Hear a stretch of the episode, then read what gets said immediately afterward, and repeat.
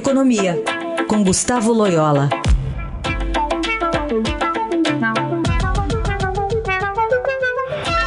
Oi, Loyola, bom dia. Bom dia. Começar com essa notícia aqui sobre as regras de previdência dos estados, né? Boa parte já está planejando mudar é, antes mesmo da PEC paralela avançar. Não sei se eles não estão muito crentes na, nessa PEC. De qualquer forma, estão entendendo de que se não arrumar a casa, vai ficar difícil governar nos próximos anos, né? É, exatamente. Esse, isso faz parte aí, todas essas iniciativas né, dos governadores fazem parte dessa é, tomada de consciência aí que é, é praticamente generalizada é, de que sem reforma previdenciária é, não há como gerenciar adequadamente os orçamentos públicos, né? E não tem como sobrar dinheiro para é, gastos com investimento, com a, a, própria máquina pública, né? Com a prestação é, de serviços essenciais à população, como educação, saúde e segurança, né?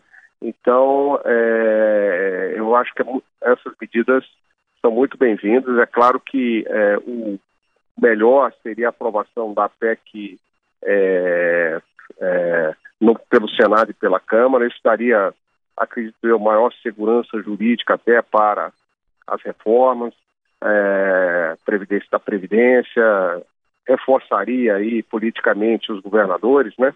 Mas, é, é, é de fato, essa é uma iniciativa, ah, inclusive uma iniciativa essencial para alguns estados que estão muito, muito endividados, como o caso de, do Rio Grande do Sul, de Goiás e outros, né? Então, Minas Gerais. Então, são, são iniciativas é, muito positivas, né?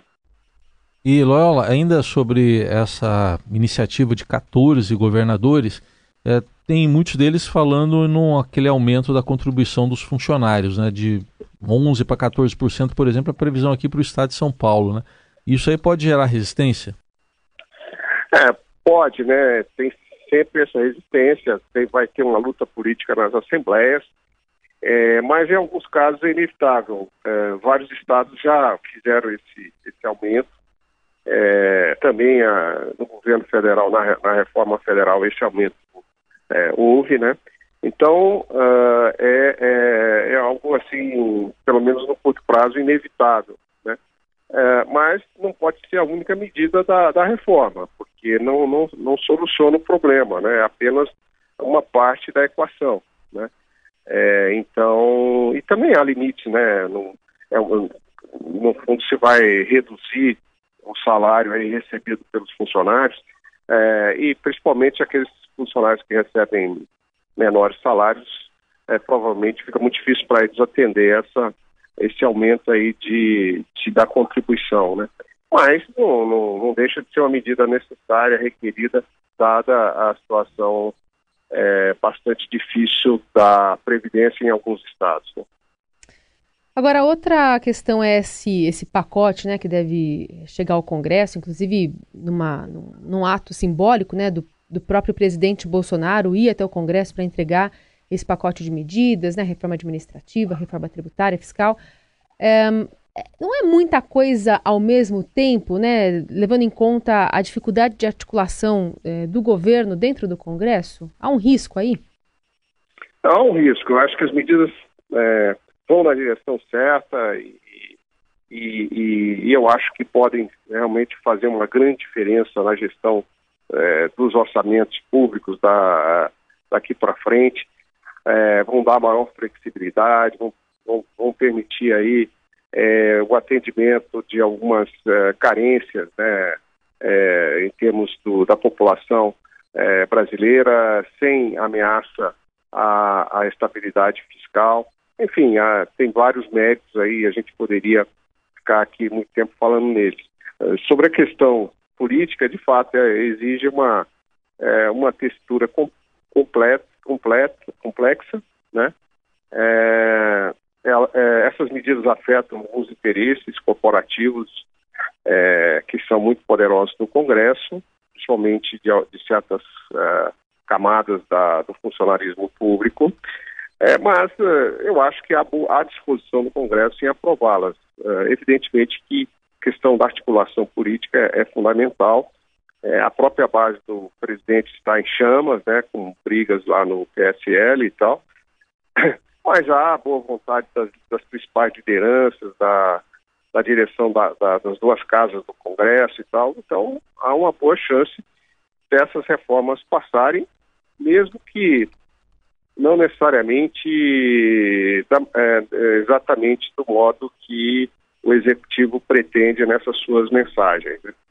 É, a gente vê aqui que nesse pacote, o governo, aliás, não gosta do termo pacote, né, Loyola? Mas enfim, são várias uhum. medidas. São várias medidas. Agora, uma delas é essa PEC emergencial que está permitindo aí, se for aprovada, até redução temporária da jornada de trabalho, de salários dos servidores.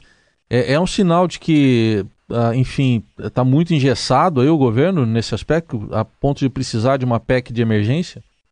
É, exatamente. Hoje o governo tem gestão apenas sobre menos de 10% né, dos, do, do orçamento. O, o, a, os demais 90% estão comprometidos com gastos de previdência, gastos pessoal e, e gastos obrigatórios, né, transferências para estados e municípios, etc. É, então, quando há necessidade de contenção de gastos, como nós estamos tendo aí nos últimos anos, é, o esforço recai sobre, sobre esses 10%, né, menos de 10% é, do orçamento, que englobam, inclusive, o investimento público. Né? Isso, isso redunda em graves prejuízos né, para é, é, a, a sociedade ao longo do tempo, porque o governo deixa de investir em, na prestação de serviços que são essenciais e que somente podem ser é, prestados pelo, pelo Estado, como uh, segurança pública, educação, né, é, gratuita, uh, saúde universal, né? Então, é, é, isso, isso, por isso é ser fundamental aí é, dar alguma flexibilidade para o governo cumprir é, os seus propósitos, né? Sem, é, sem descumprir a, a lei de responsabilidade fiscal, o limite do teto de gasto, limite constitucional, uh, etc.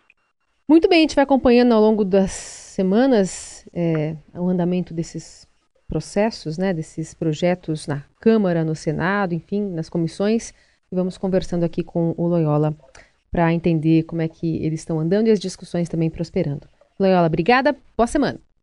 Boa semana a todos.